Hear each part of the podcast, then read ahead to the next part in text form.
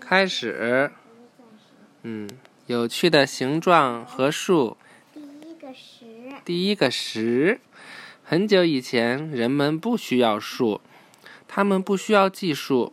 但是随着时间的推移，人们的生活变化了，他们需要数羊，一筐一筐的粮食以及其他重要的东西。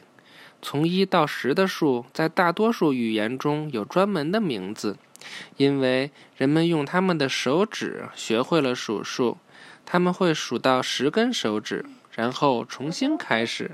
我都会数到一千了。嗯，在英语中，你想数到多少就数到多少，是吧？我都会数到一千，嗯，我在都会数到一千了。对。在英语中，十之后的数的名称是建立在前十个数字的基础上的。Eleven 来自一个古英语词，意思是十之后还多一个，而 twelve 的意思是还有两个。 Thirteen, 嗯，说十三和十九，你在这两个词里听到十了吗？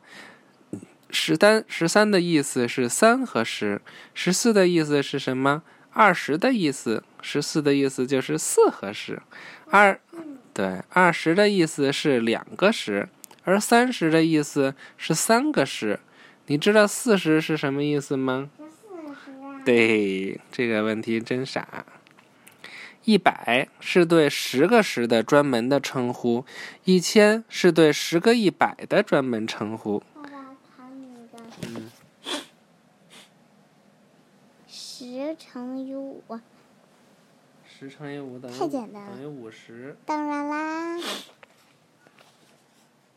看看下面这个表格里其他语言的一些数词，你可以看到，从一到十是特别的数词，而其他数词是根据它们来的。